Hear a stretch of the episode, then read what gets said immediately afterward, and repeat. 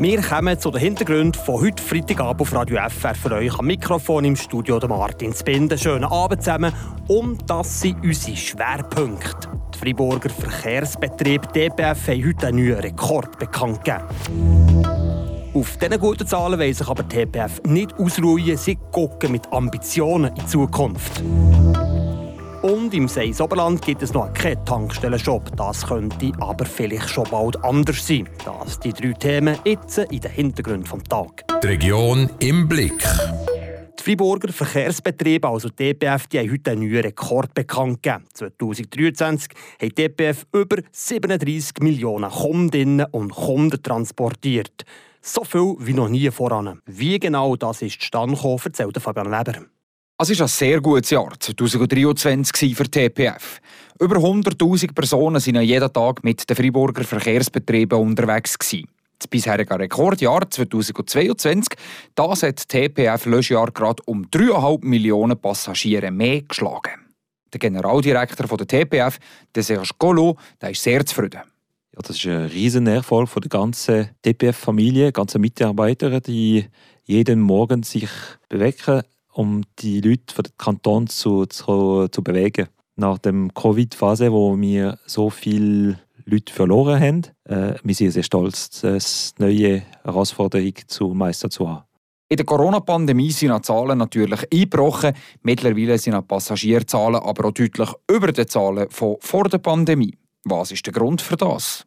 Aber wir haben auch mehrere Leute, die die, die ÖV jetzt nutzen nur mit dem Abo beim Freimobil haben wir 10.000 mehr Abos und wir haben fast 100.000 mehr Tickets beim Fertig. Also mehr Leute im Allgemeinen, die die TPF brauchen, sei es in den Bussen oder bei den Zügen. Bei den Bussen in der Stadt ist der Zuwachs bei fast 13 Prozent, bei den Zügen sind es 5,5 Prozent. Der grösste Anstieg hat der TPF in den Agglomerationen gemessen, sagt der Direktor Serge Collot. Wir haben mehr Leistung gegeben, also neue Offerten gemacht. Und wir haben auch neue Leute in den Zentren, zum Beispiel Mobil, so Aglobül, Aglo Fribourg und in Tüdingen, Ortsbus Tüdingen, ist ein riesen Erfolg letztes Jahr. Der Ortsbus Tüdingen der ist um über 22 Prozent mehr gebraucht als das Jahr davor. Über 200.000 Leute haben diesen Bus im 2023 gebraucht.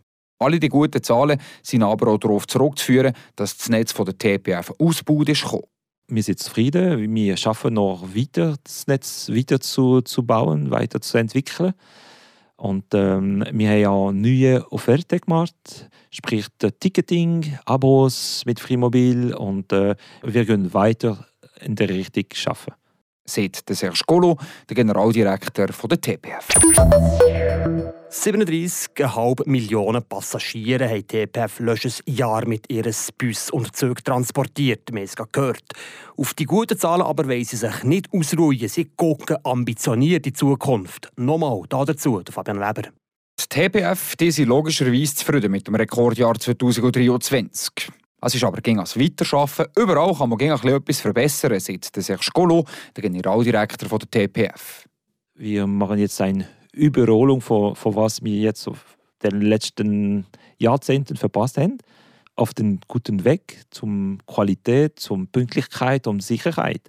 Und damit kommen die Leute schnell ins Zentrum, schnell zum Zug auf den Nationallinien und, und das ist natürlich eine sehr erfreuliche Nachricht. Die Freiburger Verkehrsbetriebe die wollen dabei auch sauberer kommen. Alte Dieselbusse sollen ersetzt kommen. Für das wird die TPF gerne einen Kredit von 60 Millionen Franken, dass man da schnell handeln kann. Eine ganz wichtige Abstimmung für die TPF, die am 4. März vor das Freiburger Volk kommt. Schneller die Busse zu entkarbonisieren, sauberer natürlich, ohne Carbon und mit weniger Kosten. Was, was steht da hinten? Wir werden ab 2027 in den äh, Städten also im Lokalverkehr vermehrt entkarbonisierte Fahrzeuge. Also wir sprechen von äh, Elektrobusse. Wie zum Beispiel schon in der Friburger Unterstadt. Dort läuft es mittlerweile sehr gut mit diesen E-Bussen, sagt der Serge In der Altstadt von Fribourg haben wir fünf Elektrobusse und das funktioniert sehr gut. Es gibt eine Schnellladestation im Busbahnhof Fribourg, wo wir in einer kurzen Zeit, von, von etwa fünf Minuten, da gewinnen wir zwischen 10 und 12 Prozent Charge auf der Batterie. Und dann könnte die Busse wieder eine Tour oder sogar zwei ohne Laden das machen. Und das funktioniert sehr gut. Wir sind jetzt zufrieden. Aber nicht nur in der Stadt will die TPF mit ihren Bussen emissionsfrei unterwegs sein. Die Vision 2033, die ist klar. Wir machen das schrittweise. Die zweite Etappe bis 2033 wird es auf dem Land, also die Kampagne von Fribourg, auf dem regionalen Personalverkehr, die Busse entweder elektrifizieren oder Hydrogenbusse, also äh, Wasserstoff. Und das wird die Batterieautonomie verlängern. Die Situation kennen wir alle, wenn man am Sonntag oder nach der 7. noch dringend etwas muss kaufen muss, dann ist die nächstgelegene Tankstelle mit seinem Shop meistens sehr praktisch. Es gibt aber auch noch Orte, wo gar keine Tankstellen-Shops da sind, wie zum Beispiel im Seisen Oberland. Aber Tracy Wäder, das könnte sich vielleicht schon bald ändern. Das Plafeyen prüft die örtliche Lande momentan den Bau einer Ladestation für Elektroautos mit einem Topshop dazu.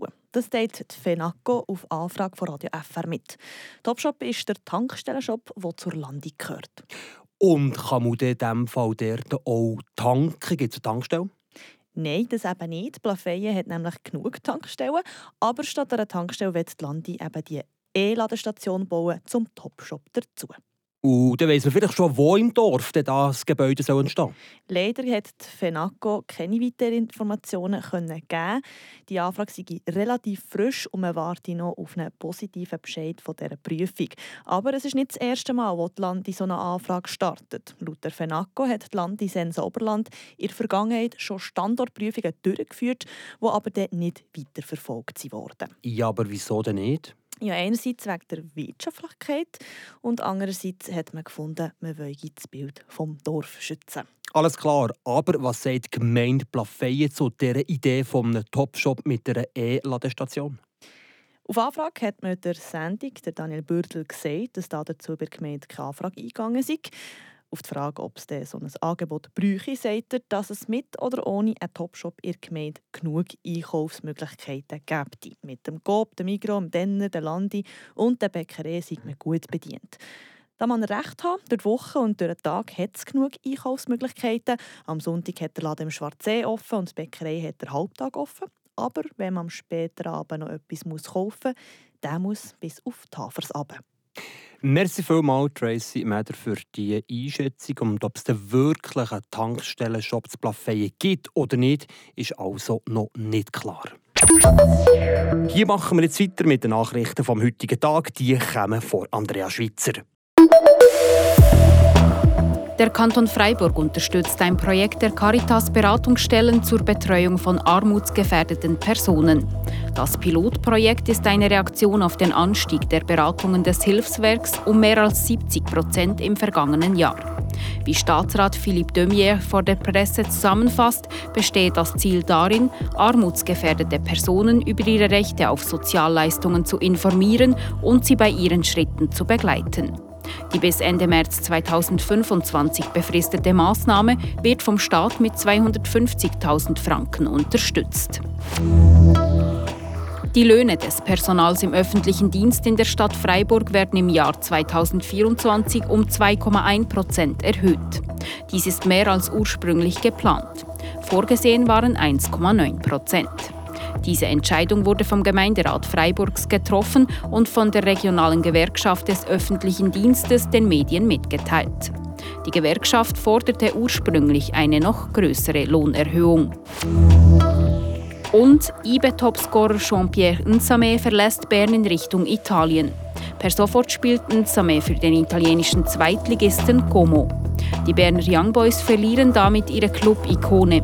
Der Kameruner schoss in 242 Spielen ganze 140 Tore.